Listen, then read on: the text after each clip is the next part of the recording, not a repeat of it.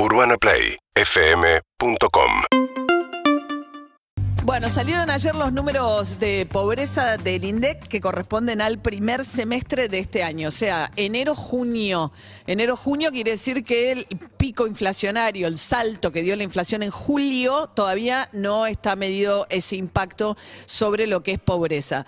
En la Argentina la pobreza se mide, como ustedes saben, o la mide el INDEC por lo menos, según ingresos, o sea, establece cuánto es una canasta básica de alimentos y servicios y los hogares que, viven con ingresos por debajo de esa canasta son considerados pobres y si no alcanzan una canasta de alimentos son considerados indigentes.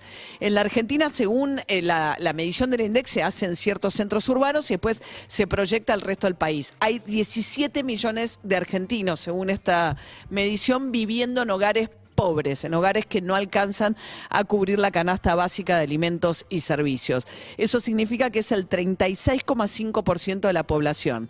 Ahora, de esa cantidad de gente pobre, tenés un 8%, más de un 8,8% que son indigentes. Entonces, un poco la, la perplejidad, y lo charlábamos hace un ratito con Ismael Bermúdez, pero lo que describe bien la problemática de este momento es que vos tuviste una economía que creció en este semestre. Enero, junio. Insisto, las cosas empiezan a cambiar para mal a partir de julio. Pero vos venís con una economía que venía creciendo desde el año pasado, recuperándolo la, la caída de la pandemia. Crece el empleo. Y sin embargo, no tenés mejoras prácticamente en lo que tiene que ver con pobreza y te empeora la situación de indigencia respecto a lo que había pasado en diciembre del año pasado. Baja un punto la pobreza, pero te sube casi un punto la indigencia respecto a diciembre del año pasado.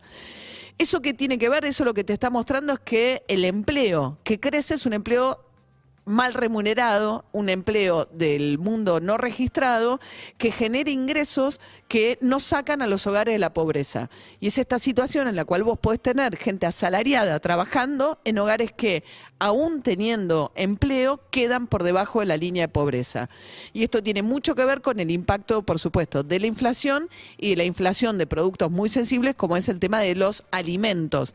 Cristina Fernández de Kirchner ayer sacó una serie de tweets donde por un lado dijo que Sergio Massa venía trabajando duro, le dio como un elogio al nuevo ministro de Economía, no nuevo, pero digamos, lo digo en contraposición a cómo había sido todo el final del periodo de Martín Guzmán al frente de Economía. Pero dijo, van a tener que mirar muy bien qué pasa con las empresas de alimentos, porque por esto sube la indigencia, dado que han aumentado muchísimo, escribió Cristina Kirchner, sus márgenes de ganancias las empresas productoras de alimentos procesados. Pero subieron también los alimentos frescos, etcétera. Pero en todo caso, Cristina Kirchner dijo que ahí es donde hay que mirar, eso dijo ayer en un tuit. Ahora, si uno mira qué pasa con Alberto Fernández la pobreza versus la pobreza que quedó el gobierno de Mauricio Macri. Macri decía, mídanme por el resultado de cómo me vaya con la pobreza y termina entregando, después de los muy malos 2018 y 2019 de su gobierno, resultados económicos, una pobreza mayor a la que había heredado. 35,5 es el número de finalización del gobierno de Macri.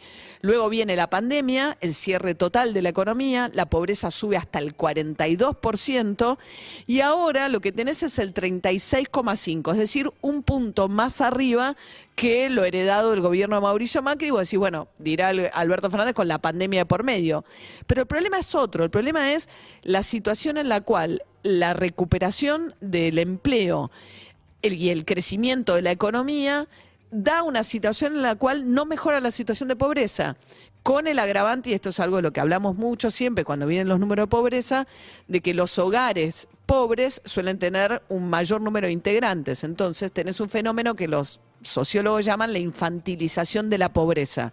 Prácticamente la mitad de los chicos y adolescentes de la Argentina están creciendo en hogares pobres y en hogares en los cuales si alguno de sus padres consigue un empleo, esto no necesariamente, y esto es lo que están mostrando los números, significa una salida de la pobreza. Y con lo cual es realmente eh, lo que te muestra que es una, economía que crece, que agiganta la torta, pero que el reparto no mejora. Y ahí es un problema muy serio. Por supuesto que tiene que ver con la inflación. En condiciones de inflación, los sectores más vulnerables, los sectores informales, son los que corren por detrás de la inflación. Entonces, si el empleo que se crea es empleo informal, cuenta propista, es el empleo que peor se defiende cuando tenés los niveles inflacionarios que hay hoy en en la Argentina. Seguinos en Instagram y Twitter. Arroba Urbana Play FM.